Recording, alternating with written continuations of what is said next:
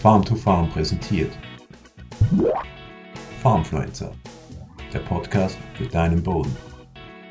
Im Getreide eine andere Kultur zu etablieren, ohne dass dabei das Getreide leidet, das nennt sich Untersaat und wir schauen uns an, wie das funktioniert und was das bringt.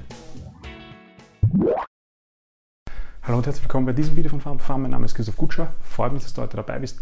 Ähm, wenn dir gefällt, was wir machen oder wenn du ähm, deine praktischen Erfahrungen zu diesem Thema hier teilen willst, dann kommentier doch gerne unten in den Kommentaren, was du davon hältst und was du davon schon ähm, für Erfahrungen hast. Also Untersaat, was ist das? Wir haben eine Hauptkultur oder man nennt es hier Deckfrucht. In dem Fall reden wir ja vom Getreide, das heißt wir reden von Wintergerste, Winterweizen, Winterrocken oder auch Sommergetreide. Das ist die Hauptkultur, die Deckfrucht und dann möchten wir darunter in diesem Bestand eine andere Kultur etablieren und das nennt sich eben die Untersaat. Das kann sein, können sein Gräser, das können sein Leguminosen, das können Mischungen sein oder das können auch ganz andere Arten sein.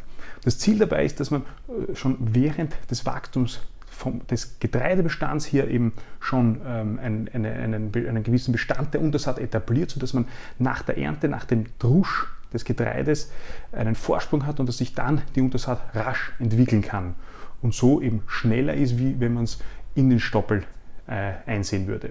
Was die Ziele im Grunde genommen ist, die Untersaat eine Art der Zwischenfrucht. Nur eben mit dem Ziel, dass man einen Entwicklungsvorsprung hat, dass man es eben früher aussieht. Äh, und bei der Zwischenfrucht allgemein, und das gilt eben auch hier, möchte man zum einen Bodenfruchtbarkeit steigern, das kann man hier mit der Untersaat noch ganz besonders, weil man den Boden länger in Ruhe lässt, weil man für Vielfalt im Boden sorgt, weil man mehr Biomasse, insbesondere mehr Wurzelbiomasse äh, schafft.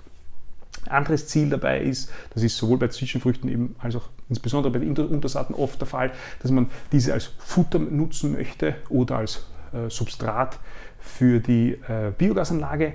Ähm, außerdem, äh, und das ist oftmals der ein Hauptgrund für die Untersaat, kann man mit, der, mit, dem, mit dem Untersaat eine Zwischenfrucht hm, sozusagen klimafit etablieren. Warum? Weil äh, wenn man eine Sommerzwischenfrucht in die Stoppel ansehen, einsehen möchte, dann ist, der, dann ist es oft sehr heiß, sehr trocken im Sommer, der Boden ist warm äh, und mit der Untersaat kann man eben schon früher einsehen, früher beginnen zu etablieren, Feuchtigkeit noch zu nutzen und hat eben hier äh, klimafittere, einen klimafitteren Ansatz für Zwischenfruchtanbau.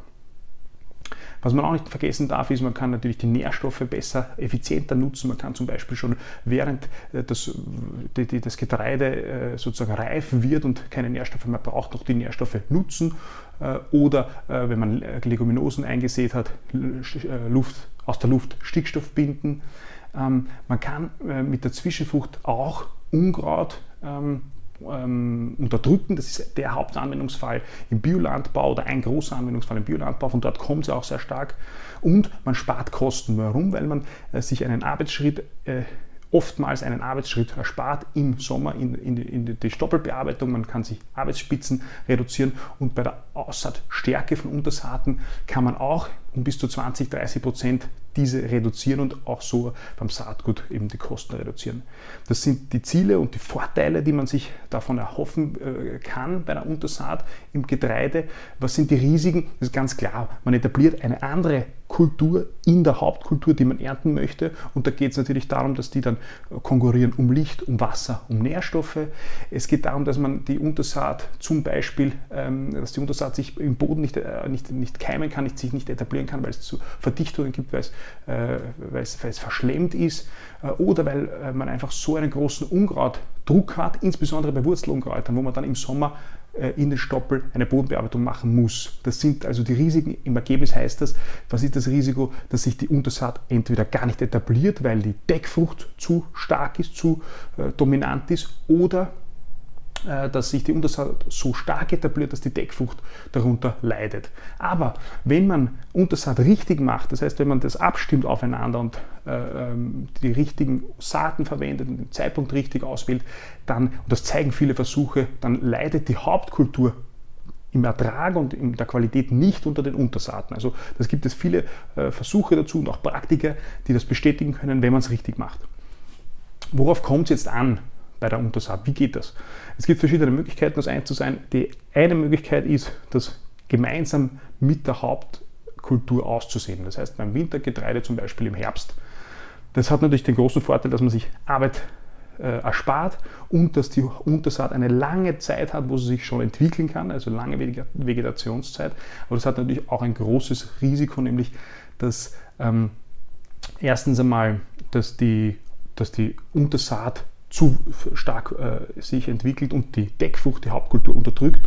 Und zweitens, auch in der Seetechnik ist es nicht so einfach, weil wenn ich Gräser unter, als Untersaat verwende, dann wollen die nicht zu tief abgelegt werden, äh, jedenfalls nicht so tief wie Weizen. Das heißt, hier muss man schon Kompromisse machen. In der Praxis eignet sich dafür Wintergerste, weil die relativ schnell äh, wächst und relativ schnell bestockt. Und auf der einen Seite und auf der anderen Seite Untersaaten, die sich langsam entwickeln. Also zum Beispiel Gräser wie der Wiesenschwingel oder Rotschwingel, die langsam wachsen, die also, wo das Risiko ist nicht, dass sie stärker sich entwickeln, äh, wo das Risiko also nicht da ist, dass sie sich stärker entwickeln wie die Wintergerste. Eine andere, sehr verbreitete Variante der Untersaat im Getreide ist im Frühjahr, das heißt so zwischen dem, zur Bestockung und dem Schoßen kombiniert mit anderen Arbeitsvorgängen, die man ohnehin macht. Das bedeutet zum Beispiel mit der ersten Stickstoffgabe. Wenn man einen pneumatischen Stickstoffstreuer hat, wo man, das, äh, wo man den Stickstoff, den Dünger mit, den, mit dem Sämereien mischen kann oder mit äh, der Gülleausbringung, äh, wenn man einen Bypass hat im Güllefass, wo man das Saatgut einziehen kann oder kombiniert mit Striegelvorgängen, wenn man am Striegel entsprechende Vorkehrungen hat oder alternativ noch mit, dem, mit der Sämaschine hineinfahren und das nachzubauen oder einzusehen.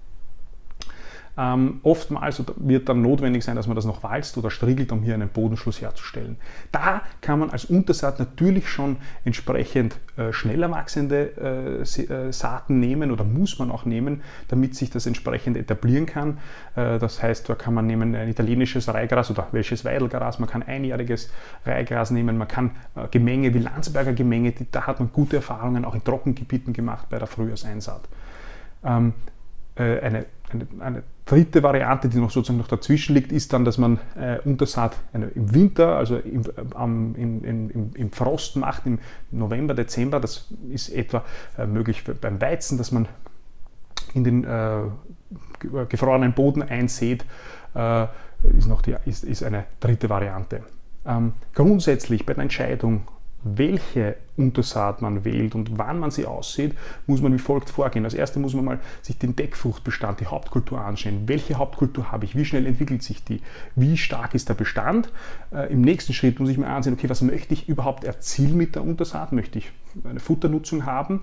Und abhängig davon eben, wie der Bestand der Hauptkultur aussieht, kann ich dann schon die Saat auswählen und dann muss ich aber natürlich noch berücksichtigen die Witterungsbedingungen äh, und unter Berücksichtigung all dieser drei Faktoren, und das ist natürlich sozusagen ein bewegliches System, kann ich dann entscheiden, was ich wann äh, als Untersaat aussehe. Das heißt, es ist ganz klar, äh, Untersaat ist nichts mit Patentrezept, sondern das ist sehr, sehr betriebsspezifisch und man muss sicherlich sehr viel probieren. Zu berücksichtigen ist natürlich auch noch, dass bei der Aussaatstärke gegenüber äh, Stoppelausaaten die diese bei Untersaaten um bis zu 20 Prozent reduziert werden können. Man muss darauf achten, dass man nicht zu, einen nicht zu hohen äh, Schnecken- oder ähm, Feldmausdruck hat. Man muss beim Pflanzenschutz, insbesondere im konventionellen Bereich, da schon vorplanen, dass man etwa Herbizidapplikationen im Herbst durchführt oder dass man auf Bodenherbizide verzichtet. Es ist auch zu bedenken, dass äh, Böden, die sehr, sehr gut versorgt sind und eine, insbesondere eine hohe Stickstoffversorgung haben, dass es da immer schwierig ist, eine Untersaat überhaupt zu etablieren, weil einfach die Hauptkultur sich sehr, sehr schnell entwickelt. Ähm, man sollte auch noch bedenken, wie bekomme ich die Untersaat im Folgejahr in der Folgekultur raus. Es ist natürlich auch noch ganz wichtig. Ähm, beim Drusch der Hauptkultur sollte man so tief wie möglich dreschen, dass man äh, und, eine, und eine gleichmäßige Strohverteilung ähm, haben, sodass sich diese Untersaat dann im Sommer schnell und gleichmäßig gut entwickeln kann. Was ist daher unser Fazit? Wie funktioniert äh, Untersaaten? Äh, sie funktionieren auf verschiedenste Art und Weise. Man muss das sehr, sehr betriebsspezifisch machen. Man muss auch sehr, sehr viel dabei probieren. Aber es ist sicherlich eine sehr, sehr große Chance, um gute, üppige Zwischenfruchtbestände äh, zu etablieren. Ähm, insbesondere auch in Trockengebieten. Ich hoffe, du hast in diesem Video was mitnehmen können. Wir sehen uns beim nächsten Mal. Bis bald. Farmfluencer der Podcast für deinen Boden.